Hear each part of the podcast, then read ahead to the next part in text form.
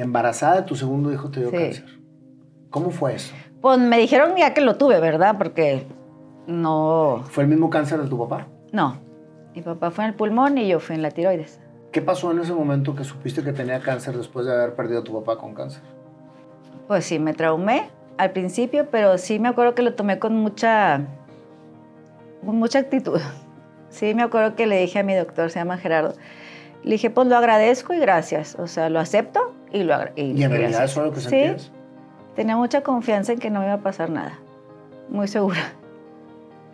Eso está bien fuerte. ¿eh? O sea, el sentirte segura de que no te va a pasar nada, muy probablemente fue, fue precisamente lo que te salvó. Sí, la actitud. La verdad es que te digo que mi mamá es muy positiva y yo sí me considero también una mujer muy positiva. O sea, Se para llama mí fe. es fe. Es fe y es como, sí, tener fe y estar con un control emocional también. Y la mente, la mente es súper poderosa.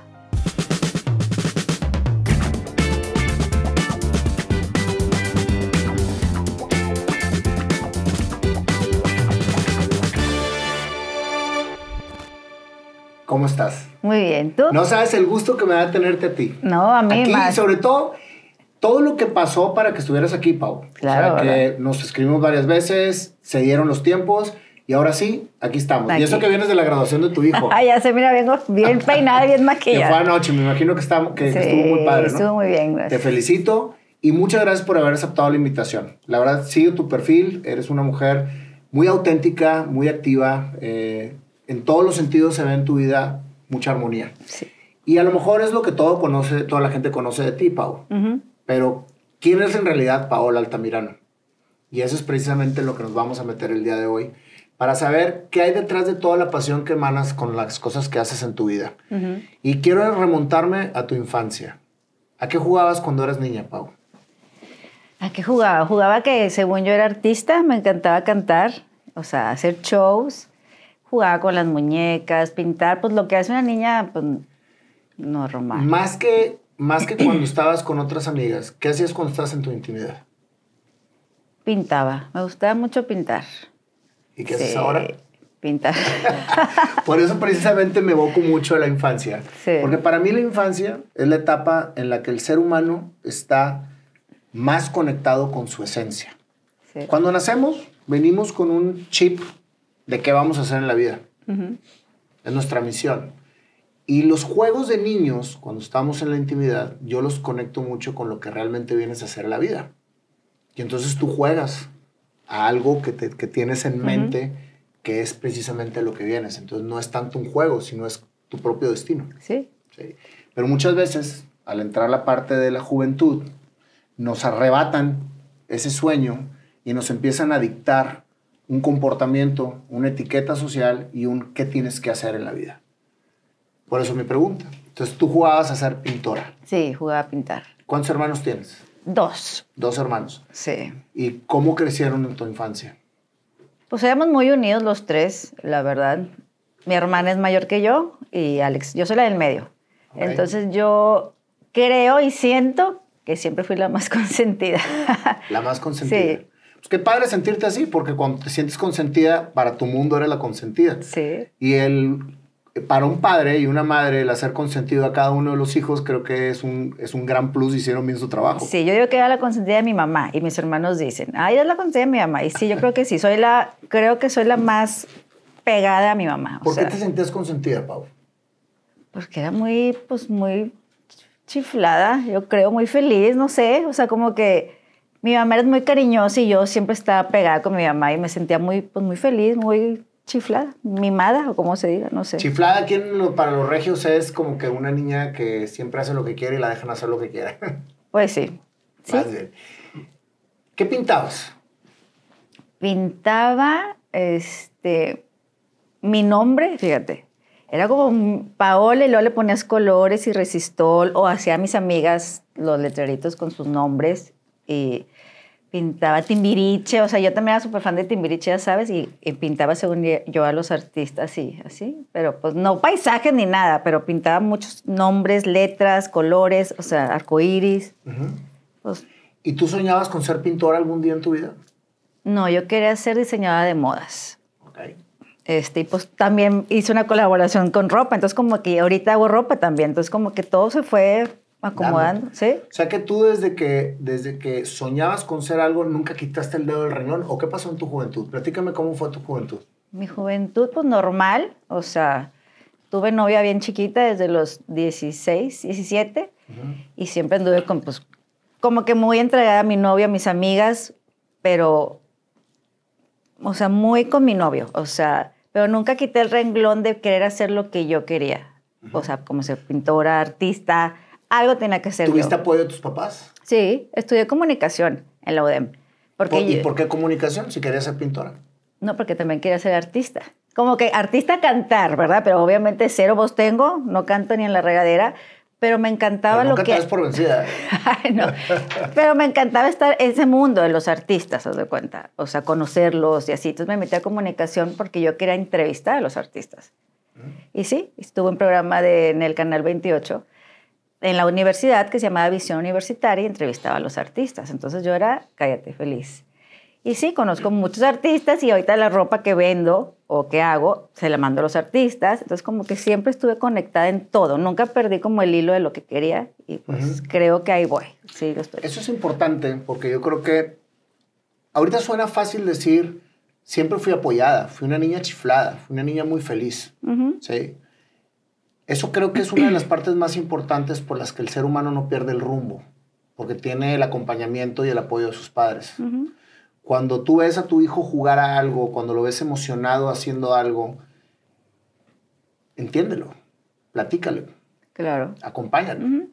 Porque lo que sucede es que cuando, cuando empezamos a imponer nosotros como padres gustos que nosotros tenemos que queremos que hagan los hijos, que ah, es un gran error en, el que, en el que caemos vamos precisamente nosotros mismos separándolos de lo que verdaderamente vienen a hacer el mundo. Exacto.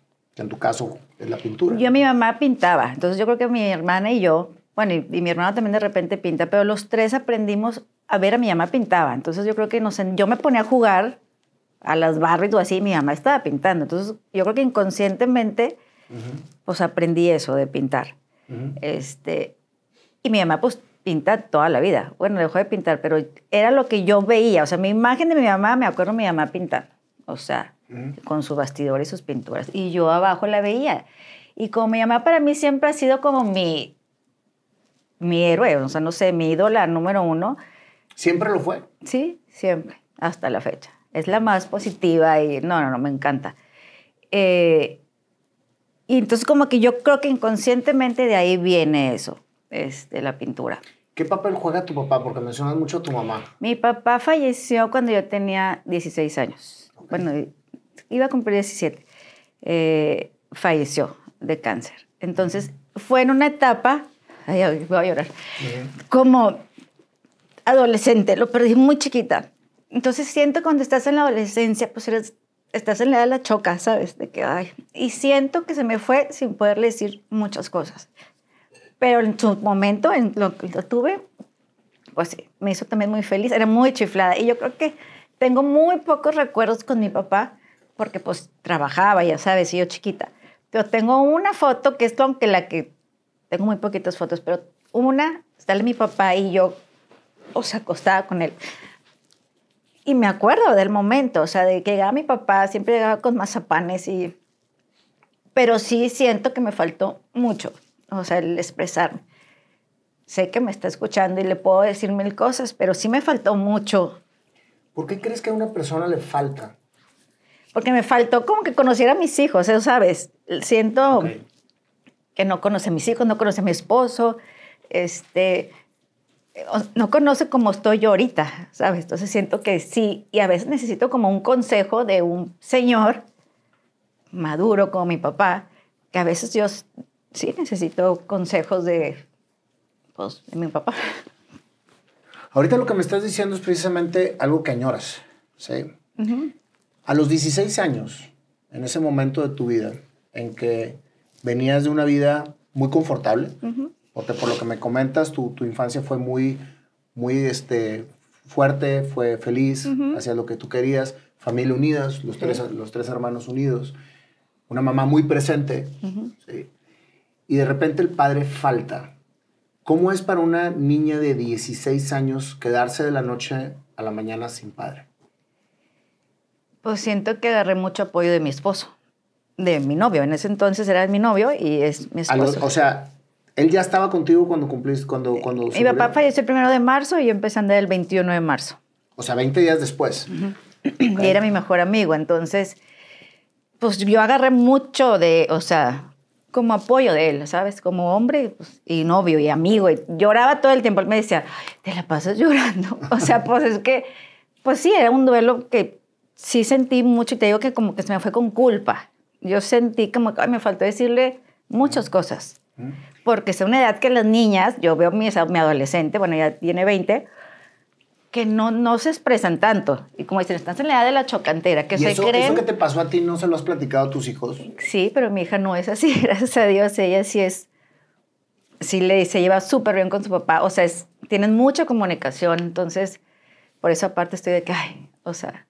Pero sí le digo a mi hija, Es que Natalia, eso debe ser muy reconfortante para ti. Sí. O sea, que lo que tú careciste de tener o de decir, tus hijas lo están experimentando de manera positiva con sus papás. Exacto, yo siento que las cosas cuando duelen más traen una enseñanza, un aprendizaje y es por eso cuando dicen cuando te, te pasan cosas feas siempre hay que agradecerlas porque cuando aprendes a quererlas las, las procesas en tu mente y te haces mejor persona después. Ujú. A los 16 años, cuando sucede lo de tu padre, que a los 20 días empiezas a andar con tu novio, que ahora es tu esposo, Sí. Este, ¿Tú crees que fue una, una necesidad o un escape de lo que estabas viviendo o ya había, ya había algo? Y te lo pregunto porque pasa mucho, ¿eh? Pasa mucho dentro de los, de los chavitos o, de- o incluso de la gente más madura que cuando pasa una, sucede una situación de ese tipo, te agarras de alguien y ese alguien a veces te sale muy bien, o sea, porque me imagino que si siguen juntos y han hecho una familia es porque salió bien. Sí. Pero hay veces que es todo lo contrario. Hay veces que te vuelves tú, la, o sea, tú vives la vida de la otra persona porque sientes que ese es tu, tu base y ese es tu todo. Y muchas veces no es lo que realmente esperabas y ahí te quedas. Pues, pues es como empezamos como, era mi mejor amigo, siento que, o sea, de ahí me pesqué también, o sea, tenía muchas ami- amigas, ¿verdad? Pero quería estar con él, él me daba mucha paz. Entonces como que ahí empecé a, a- y lloraba mucho, me dejaba llorar, ¿sabes? Entonces como que lloraba y me sentía muy feliz con él y pues, pues por eso aquí seguimos. Qué padre. Y me es- dejó es que ser. Es una historia de éxito. Sí, Ujú. y siempre nos hemos dejado ser, o sea, él me deja de ser a mí y, yo- y, y sabe que soy chillona y, y ya hasta se ríe de que, ay, ya. Pero pues ya me acepta y pues así me conoció. ¿Cuántos años llevan ahorita de- estando juntos? Duramos ocho de novios y llevamos 20, vamos a cumplir 25 de casados. O sea, 33 años de su vida juntos. Sí. Sí se puede. Se puede tener una pareja estable, se puede amar a una persona durante toda tu vida. Yo llevo 23 años de casado y también soy muy feliz con mi esposa. Pero estamos en una crisis ahorita de relaciones y de matrimonios. O sea, la gente no es tolerante como era antes la gente. Y te voy a decir algo que pasó con nosotros. Este, ya, o sea, él me conoció gordita, ¿verdad? Porque pues yo era gordita con mis amigas. Y yo sí sufrí como esa cosa del, del bullying, o no, sí.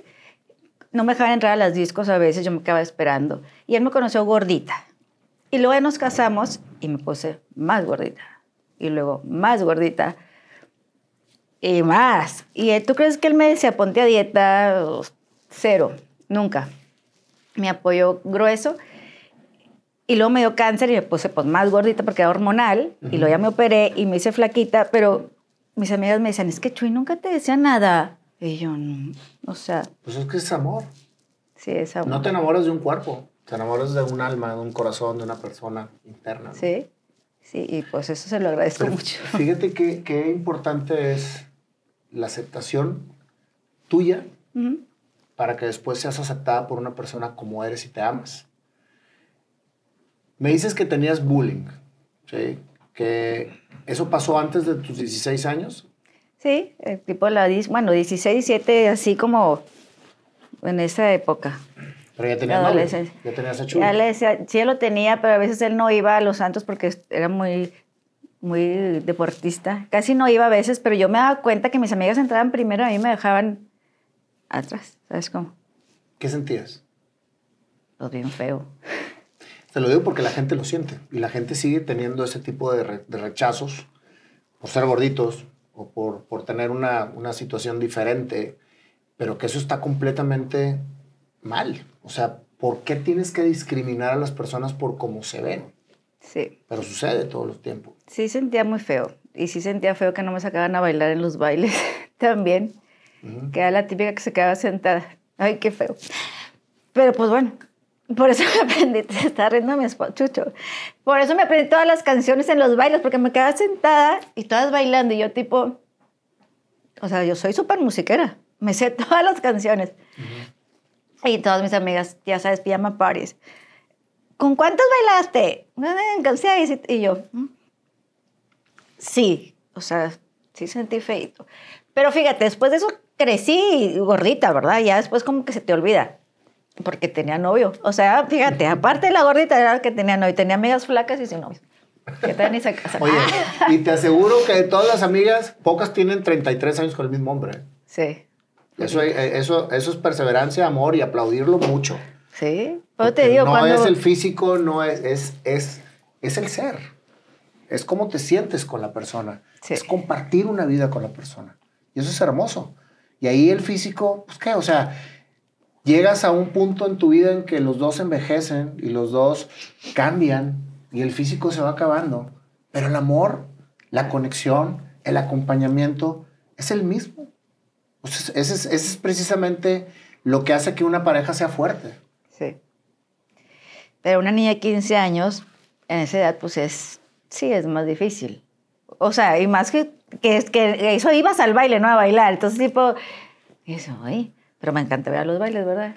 A ver, ahora tú con tu madurez, en la etapa en donde estás en tu vida, ¿qué le dices a esas niñas de 16 años que están sufriendo lo mismo que tú sufrías? Que se acepten, o sea, que se amen. Yo estoy muy arrepentida también cuando era gordita, no me amaba tanto como me amo ahorita. Sí, y veo fotos y me da, sí me da tipo a veces como tristeza de no haberle dicho a Paola gordita tantas cosas, ¿sabes? O sea, le decía a muchos de que me veía en el espejo y yo, ay, qué asco, ¿sabes? Así. Pues no me gustaba. No hay gordita feliz, yo digo. No, sí hay. Las que se aman. Exacto. Entonces el- aquí el consejo es, ámate. Ámate. Así eres. Yo sí les diría, ámense como son, como que ámense más por lo que lleva tu corazón, la verdad, y no dejes que te influya alrededor. Ujú, Porque siempre estás como viendo todo alrededor y te olvidas de ti a veces, ujú. por complacer a los demás. Entonces es bien importante primero enfocarte en ti. Y eso es lo que yo ahorita le digo a mis hijos. Mientras tú seas feliz, tú, que no necesites que alguien te diga nada. O sea, yo como mamá te puedo, me encantaría, o sea, me encanta que seas feliz, ¿verdad? Y me encantaría que siempre fueras feliz. Pero si tú quieres hacer otra cosa, otra, haz lo que tú quieras y lo que te haga a ti feliz. No permitas que nadie te, te quite esa felicidad. 16 años, no amándote a ti misma, con un padre recién fallecido, encontraste el amor de tu vida. ¿Y cómo empieza a evolucionar tu vida desde ahí? pues aceptándome y queriéndome. Aunque ya cuando, cuando me, es que yo me hice el bypass, pero me hice el bypass por salud. A mí me dio cáncer, entonces, Pero espérame, todavía no me lleguemos allá. Estás en la etapa de los 16. ah, pues yo me agarré mucho de Chuy. ¿Ok? Por eso, por chucho. eso era la pregunta. Y por Sí. eso te pregunté ahorita que cuando, cuando te agarras de alguien, que afortunadamente te fue muy bien, porque te agarraste de alguien que te ayudó a superar lo que estabas teniendo. Ahí es, se complementaron ambos. Y ese complemento hizo que se fortaleciera el amor. Cuando la necesidad está por encima del complemento es cuando empieza a haber problemas porque empieza cuando, cuando empieza a vivir la vida de la otra persona. Entonces, tú tuviste esto. Tu juventud de los 16 a la fecha fue con él. ¿Cómo durar tantos años? ¿Qué fue lo que sucedió? ¿Qué, qué- qué fue? ¿Cuál es esa fortaleza que se dieron como pareja? La amistad. Somos muy amigos. Y- Fueron mejores amigos Sí. antes de ser novios. Sí. Y es una relación. Yo digo que un matrimonio debes de ser con tu mejor amiga porque te acepta como eres. O sea, te deja ser, te da tu, tu espacio.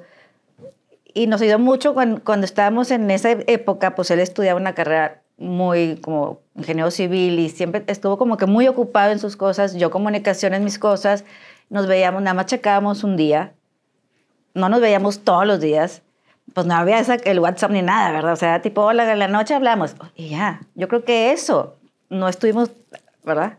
No fuimos una relación así, jincos, no, no fuimos. Estudiaste comunicaciones. Ujú. ¿Qué te hizo tomar esa decisión? ¿La artisteada? Sí. ¿Tú querías meterte a la artisteada? Sí, mi papá todavía vivía, este, cuando platicábamos de eso, y me decía, ¿y qué vas a estudiar? Y yo, algo que no tenga mate. O sea, porque no me gusta nada, no, soy cero pa- para matemáticas.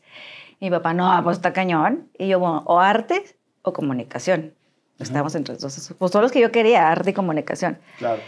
Pero arte era muy cara la carrera, o sea, mucho material y así, entonces me decidí más por comunicación.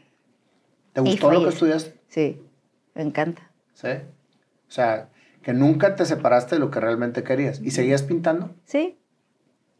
Yo hacía todos los, o sea, ¿sabes? Los rotafolios o cómo se cuando dábamos clases en la carrera, yo hacía todo. Me decía, bueno, Paula, tú los haces, tú eres producción y nosotros damos la clase.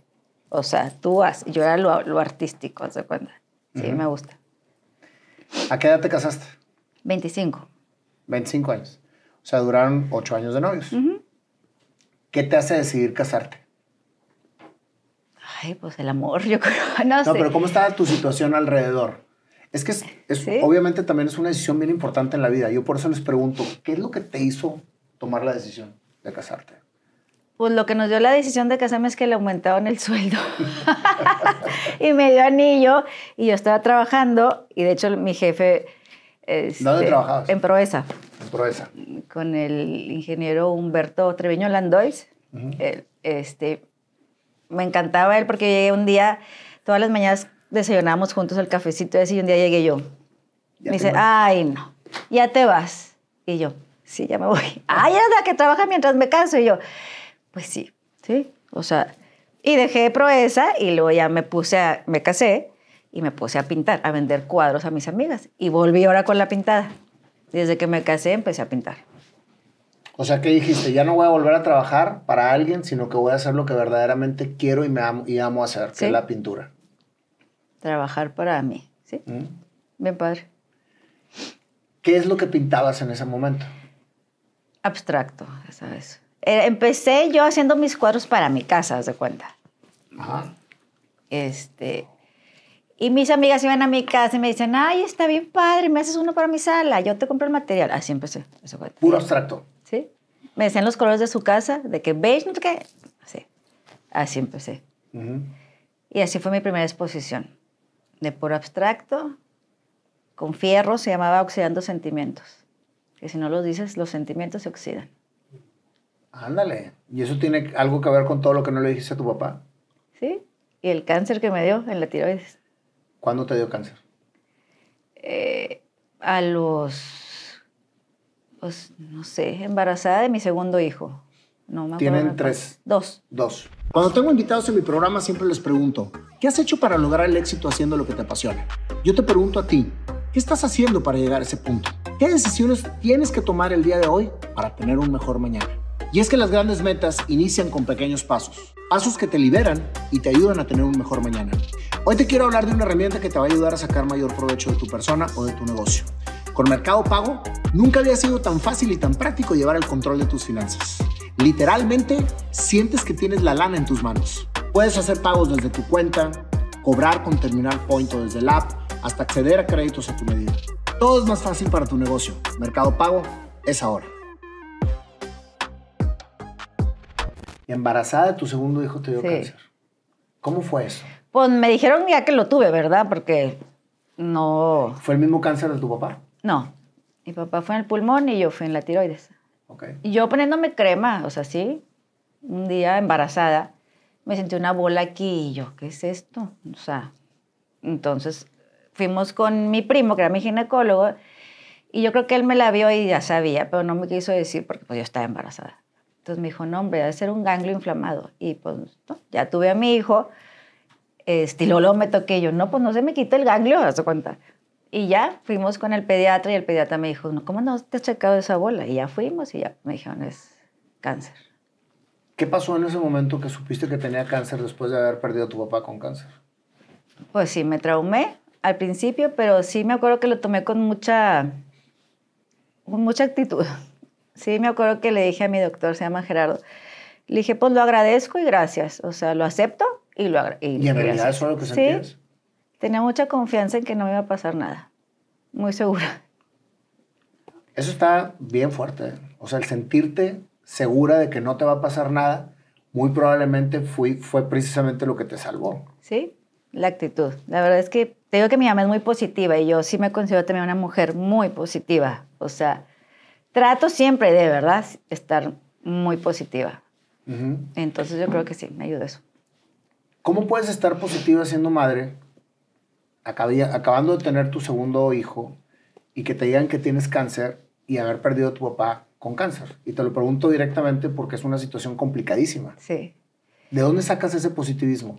Pues porque lo traigo aprendido de mi mamá, ¿verdad? Sabes como mi patrón es aprendido, ese es un patrón que me gusta, bien aprendido. Y, me, y, y el tener a mi hijo y querer estar con él, porque no lo pude ver dentro de los un mes o dos meses después, no, lo podía cargar. Porque tú estabas, tú estabas porque tenía radiaciones, entonces no podía. Me acuerdo que Chucho iba al San José y yo estaba en el hospital, en un cuarto verde ahí, y había un vidrio, y llegaba Chuy, Chucho llegaba con André y Natalia en la carriola y pues ahí los veía, porque pues no lo podía cargar ni nada. Y eso fue como que dije, no, me tengo que estar súper bien. O sea. ¿Cómo reaccionó tu marido al momento de saber que tenías cáncer? Pues yo creo que sí le dio mucho miedo. Nunca me lo ha dicho, pero yo creo que sí. Como siempre me ha apoyado, yo creo que dijo, si yo me quiebro, esta se me va a quebrar más, yo creo, yo pienso. Pero no, él como que todo va a estar súper bien. Es lo que te digo, siempre es como, todo está perfecto, no te va a pasar nada, muy, yo creo que a él dentro le daba miedo, pero pues lo que ¿qué le dices a una persona que le dicen que tiene cáncer. No, es que si te pones a ver el cuadro desde afuera, matrimonio joven, su segundo bebé, en el momento en que nace tu segundo bebé, te dicen que tienes cáncer, ¿sí? con una historia que, viene que, que, viene precisamente de familia.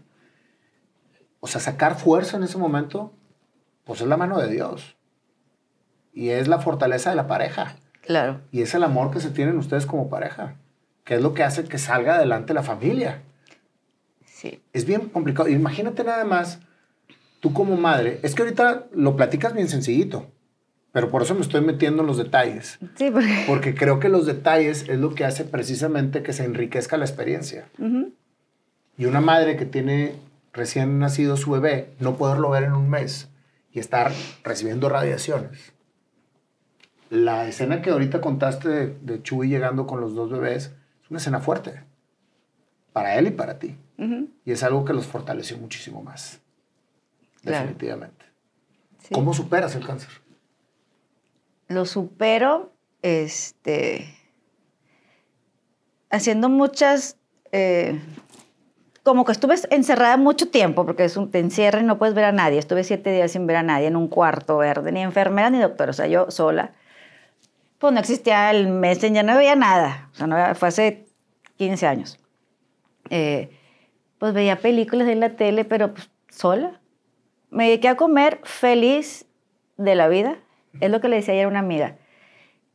En el San José para mí es un, es un hotel. Para mí. O sea, era como mi spa.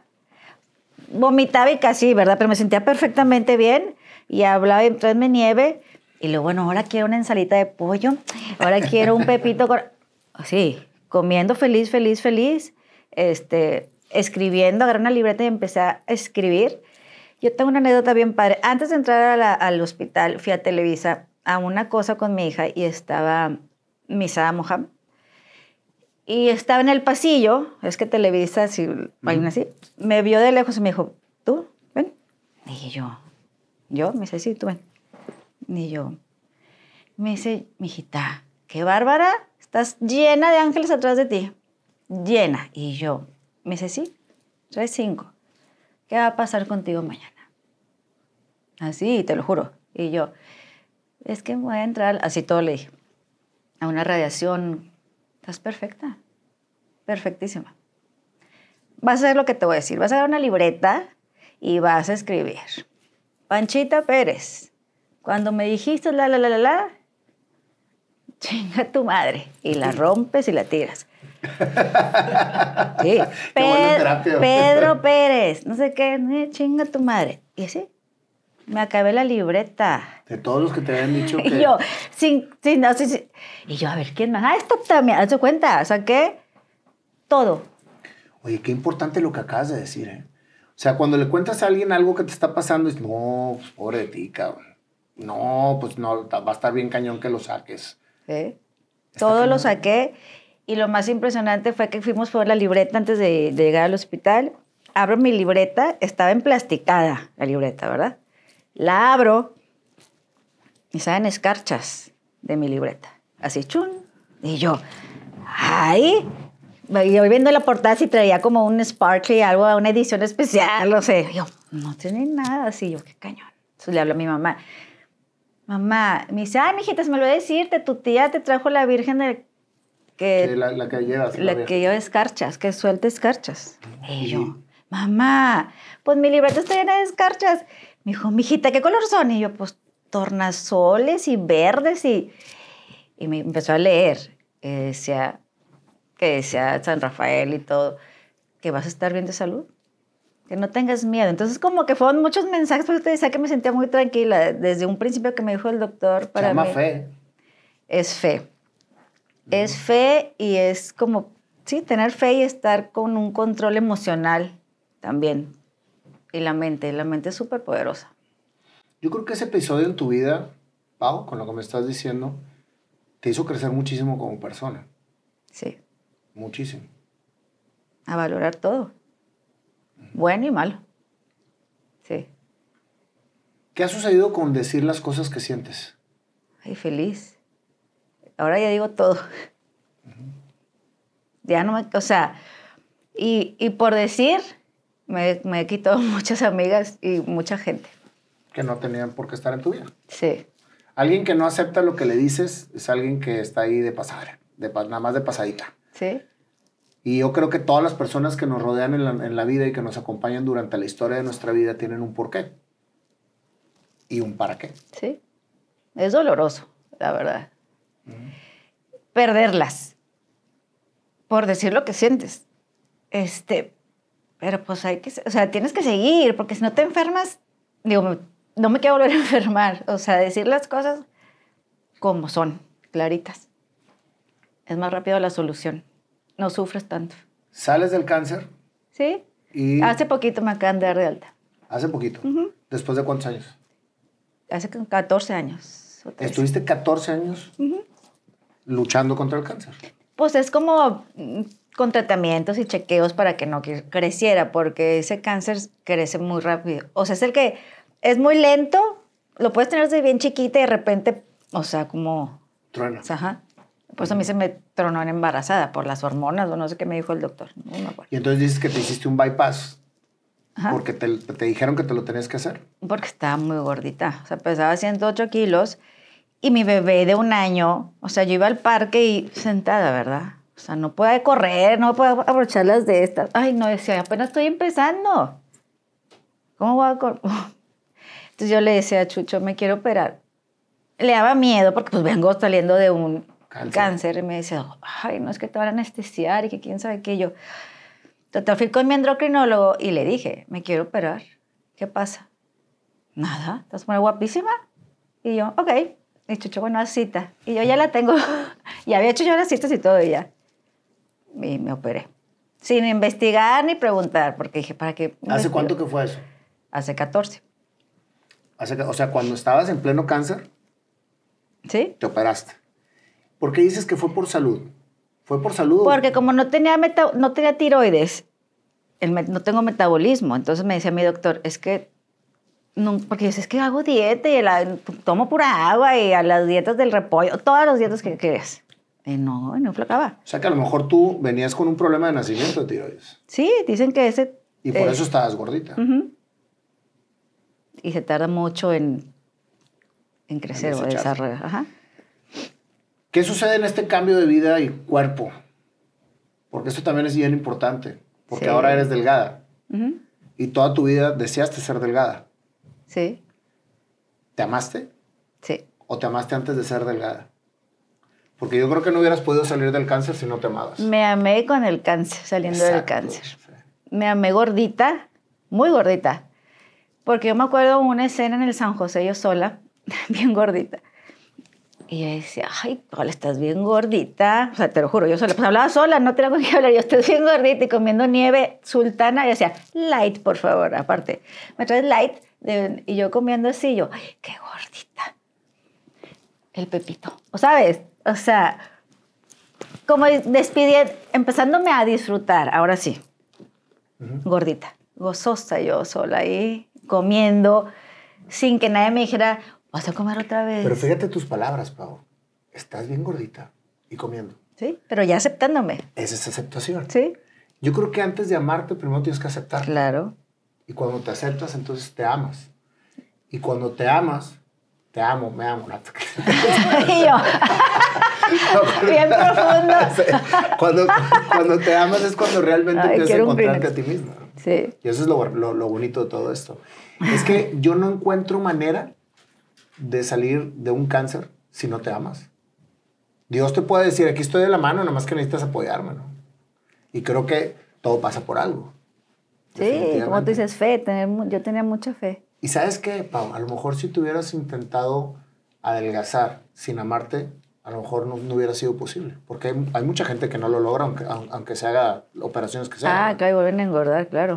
Ujú. Ujú. Sí. Entonces, ahora que ya lo lograste, ahora que te amas, sí, este, creo que era la parte que te, que te faltaba conectar con tu vida para poder terminar de explayar todo lo que vienes a hacer. Sí, Y ahora sí voy a meterme en el tema de tus amigas, porque dices que cuando hablas y cuando dices las cosas que son, empiezas a perderlas. Ujú.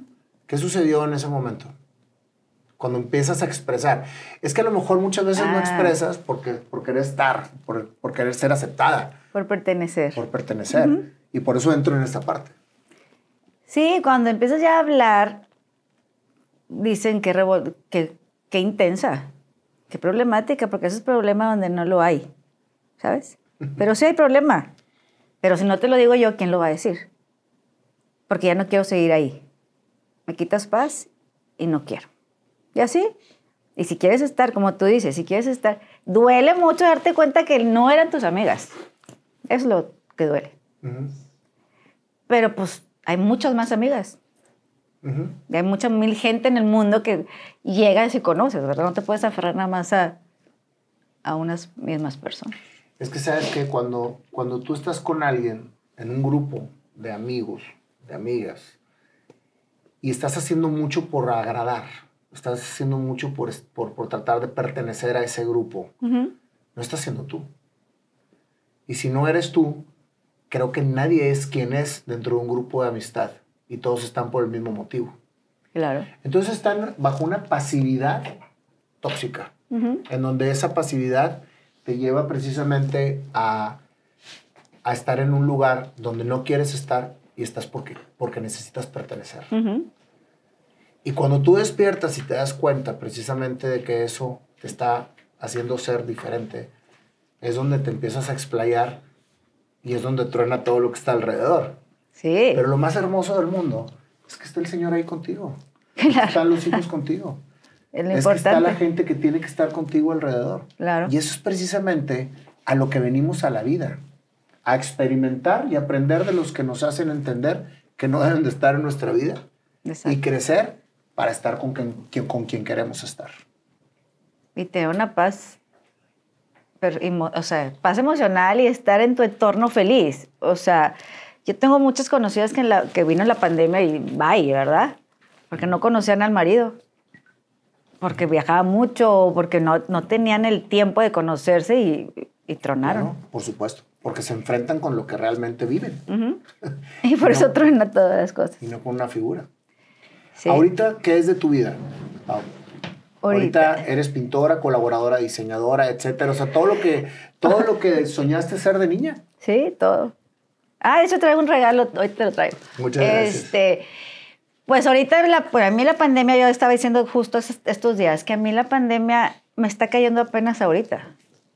O sea, yo en la pandemia estuve trabajando toda la pandemia, los dos años que duró, me la viví en la lavandería. O sea, hacía pan sin pintaba, o sea, tuve mucho trabajo, gracias a Dios. Entonces a mí el día... ¿Cómo hacías pan sin pintar? O sea, Con es- tie-dye, haz de cuenta, los pants tie-dye. Toda la gente estaba en su casa, entonces tuve mucho éxito, bien padre, porque la gente estaba en su casa encerrada, invierno, no podían ir a las tiendas a comprar, o sea, que ya no nada más vendías pinturas. ¿no? Empecé con la ropa.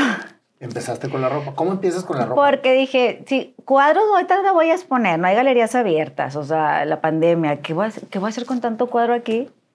Nadie está pensando en un cuadro. Aunque fíjate, tuve una amiga que estando en su casa, oye, creo que me falta un cuadro aquí que nunca había visto una pared. Imagínate. Entonces dijo, ay, me hago un cuadro, a ver si me haces un cuadro aquí. Y yo, ah, bueno, sí. Pero dije, no, tengo que hacer algo. La verdad es que yo trato de estar ocupada. Me gusta estar ocupada. No, porque, Entonces, porque, porque te gusta lo que haces. me gusta crear, aparte, como que ya me aburrí de los pants, ahora quiero otra cosa. Ahora voy a hacer, y ahorita estoy haciendo unos copaleros porque aparte soy muy espiritual. Cuando ya conectas que tú dices todas esas cosas, que he crecido mucho, la verdad, como persona y así espiritual y emocional, empecé ya ahora con los copaleros, con otra cosa que ya no sea pants. Algo que te sirva a ti como a mí para meditar, para estar en tu casa, y eso es lo que estoy haciendo ahorita. Unos copaleros bien padres. O sea, que pases de la pintura a la ropa, a los copaleros y a lo que se te ocurra. Sí. Ahorita quiero hacer una colección, una colección que se llama Palta Home. Todo lo que sea de casa. Ceniceros, floreros y así. Todo lo que, lo que haces se te ocurre de qué manera. Lo que estoy viendo en el momento conmigo. Primero lo hago para mí y luego lo, lo, lo ofrezco. Si Primero me lo gusta a haces mí. para ti y luego lo ofreces. O sea, me hice unos pants a mí en la pandemia y dije, ay, están bien padres. Y mis amigas, están bien chidos. ¿Por qué no los vendes? Y yo, sí, los voy a vender. O sea, pero primero quiero a ver cómo me quedan, ¿verdad? Y cómo se me ven. Y luego ya. Es que me, me distrae el, El ruido. Sí, el, el ruido. Este, de esa manera entonces creas, lo usas para ti y si te gusta entonces lo, lo, lo, lo, lo transmites a, la- a las demás personas. Claro, empecé pintando también mis, mis tenis. Me pintaba mis tenis y mis amigas, ay, a ver, ay, yo quiero unos. Y empecé también pintando tenis. ¿Y te llevaban los tenis y los pintabas o No, yo los, tenis? compra, yo los compraba todo, O sea que todo lo que vendes lo compras tú. ¿sí? Lo decoras tú. O lo hago y yo. después lo vendes. Sí. ¿Y en dónde, te- en dónde tienes tienda virtual o qué tienes? Mm, Sí, tienda virtual, en Nunca abriste Instagram. una tienda, una, una... ¿Y No. te jaló? Sí, un chorro. ¿Sí? O sea que Digo, todavía puede. tengo un sueño de quiero una tiendita, ¿verdad? Me encantaría tener mi taller y mi tiendita y sí la voy a tener. ¿Y qué has soñado que no has logrado? Nada. Entonces no lo dudo que lo vas a lograr. Sí, ¿Tienes dos hijos? dos hijos. Una niña y un niño. Y sigues con el mismo marido después de 33 años. Sí. ¿Qué tal? Y, con esposa nueva, porque ha tenido dos esposas. ¿Ah, sí? La gordita y yo. Está bien, la no gordita y la flaca. por eso no se aburre, por eso hemos durado tanto. La verdad es que los felicito, porque realmente yo que tengo un matrimonio de 23 años más 2, más 15 de conocernos, o sea, más o menos es una historia similar, es, es, es, es como que están, estamos en extinción. Sí. Y esto que están platicando ustedes, que es una historia hermosa, porque es una historia de amor. Es una historia de amor, de aceptación, de, de muchas cosas. Es una historia que estoy seguro que va a inspirar a muchísimas parejas o muchísimas personas en que el amor existe. Sí. Y el amor es lo que más fortalece en los momentos más oscuros. Y algo que dijiste que me encantó es la fe. La fe. O sea, Dios no se equivoca al mandarnos a cada quien lo que podemos para crecer. Y a veces cuestionamos porque es increíble lo que está pasando y decimos, ya, güey, párale, ya otra vez. Sí. O sea, porque una tras otra, tras otra. Sí. Pero finalmente, estás donde quieres estar, con quien quieres estar y haciendo lo que quieres hacer. Exacto. Y ese es precisamente el resumen de lo que es tu vida hasta el día de hoy. Sí. O sea, toda una, una parte hermosa, una parte con, con tropiezos, pero siempre levantándote. siempre levantándome y siempre, yo le venía diciendo a Chucho, qué padre que voy a estar con ellos. O sea, yo vi una entrevista y dije, yo voy a estar ahí. Ay, lo decretaste y tú me lo dijiste. Quiero estar en tu entrevista. Y así me escribió. Y entonces a todos los que me escriben y me dicen, quiero estar en tu entrevista, le digo, bueno, mándame un poquito de tu historia. Ajá. Y fue como empezamos a platicar. Sí. Para que vean que todos los que me escriben los leo. A todos los leo, ¿sí? Y aparte, las cosas se dan. Este es un programa que Diosito sabe quién viene y, a quién, y, y cómo se dan las cosas y los tiempos. Es increíble. Sí. Nada se prepara. Todo es completamente este, inesperado, vamos a llamarle así. Sí. Pero llevamos más de 190 entrevistas y nunca ha habido una que no acabe con mucho amor y con, un, con transmitiendo un, un mensaje para la gente que lo escucha. Entonces yo nada más soy, soy como quien dice una herramienta Claro. para poder transmitir lo que Dios quiere que transmita. Claro. Punto. Y tu historia es increíble. Felicidades. Gracias. Felices a Chucho, que aquí está, este, presente, siempre acompañando a la señora. Sí, sí. Y, y- y la verdad es que gracias por transmitir esta historia de inspiración para todos y todas las que están pasando por un problema o una situación como la que tú viviste. Sí, de todo. Que no pierdan la fe y todo. Todo tiene solución. De todo se aprende. Pero si los aceptas y lo, lo transmite la aceptación, yo creo que la. ¿Cómo se dice? El remedio o la solución es más fácil, más rápido. No, no clavarte. Y amándote lo que eres. Sí, Como eres. sí.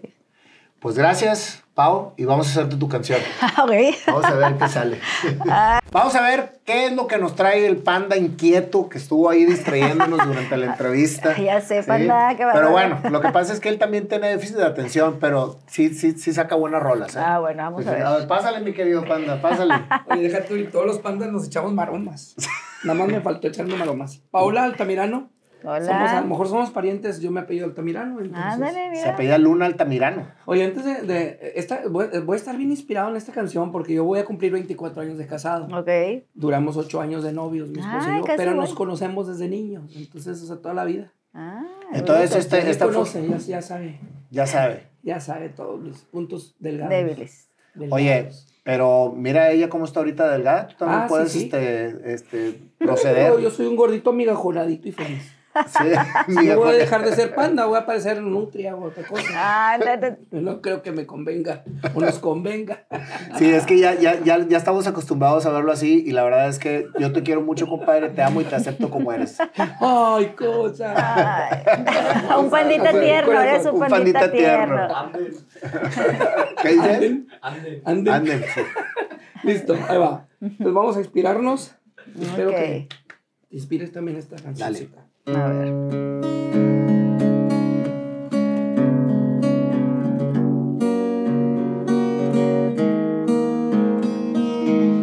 Una niña muy feliz, soñando era todo lo que te hacía sentir a ti. Pintando, jugando, soñabas y a la vez hacías que la vida fuera andando. Infancia muy feliz, chiflada, te sentías. Como una madre que siempre te aplaudió, siempre positiva, iba siendo una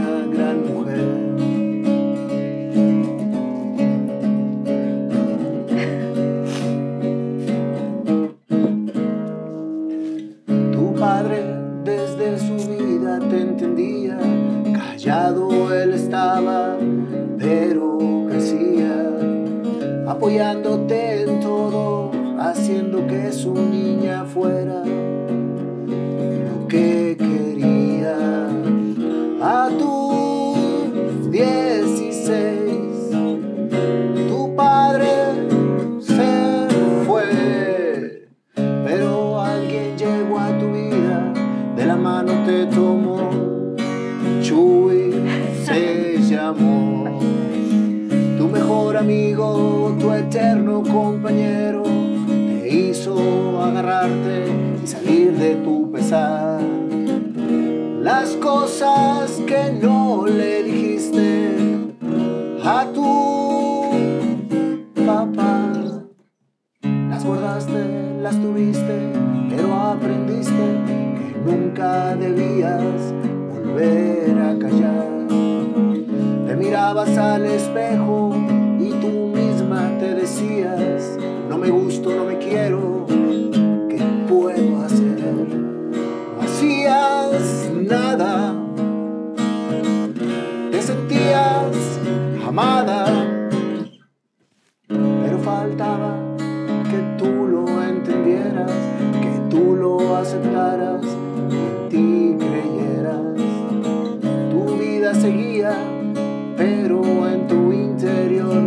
a gusto lo que eras.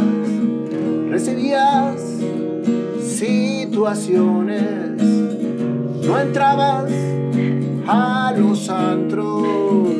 No te sacaban a bailar en los bailes, tú decías, ¿por qué me pasa a mí y no a mis amigas? Tú misma lo provocabas, tú misma encerrabas, el no aceptarte, a eso te llevaban.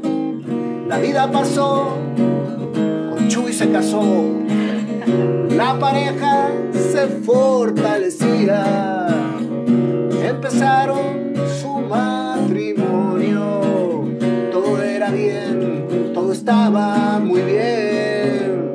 De repente en ti llegó una situación, el cáncer detectaron, diste luz un niño y te aislaste, pero entendiste lo que tenías que hacer. Muchas veces cuestionamos lo que Dios nos pone enfrente para darnos cuenta que tenemos que decidir, que tenemos que actuar para poder crecer. La situación fue pesada, pero la actitud ahí estaba. Creíste en ti, te amaste a ti, te aceptaste y dijiste por ahí. Con Chucho de la mano los niños estaban todo alrededor de ti. La vida daba, te fortaleciste, pasaste todo lo que tenías que tú pasar hasta lograr. Lo venciste, lo hiciste. En Paola te convertiste, pintando, diseñando, haciendo todo para ti. Te encontraste y dejaste lo que no era para ti. Toda la gente que no te llenaba, a un lado la hiciste. Y solo te quedaste con quien te amaba, con quien tú amabas y lo que amabas, haciendo lo que de niña soñabas. Ahora todo está bien porque estás completa de la mano de Dios y con tu familia, con quien quieres tú estar y dónde quieres estar y hacia dónde ir. Nadie te puede parar. Así estás, así te convertiste en lo que viniste a ser. Así. Muy bonita. Gracias. Padre. Gracias, Pau, por esta bella historia, por esta historia tan inspiracional. Te felicito, Chuy, por haber estado a su lado siempre. Y porque son una pareja que es ejemplo, Sí. que el amor existe. Gracias, gracias a ti por invitarme. No estoy en depresión, oigan, ¿eh? pero es que me hizo llorar muchísimo. sí, Gracias, por abrirte y gracias por la confianza, Pau. Dios los bendiga muchísimo.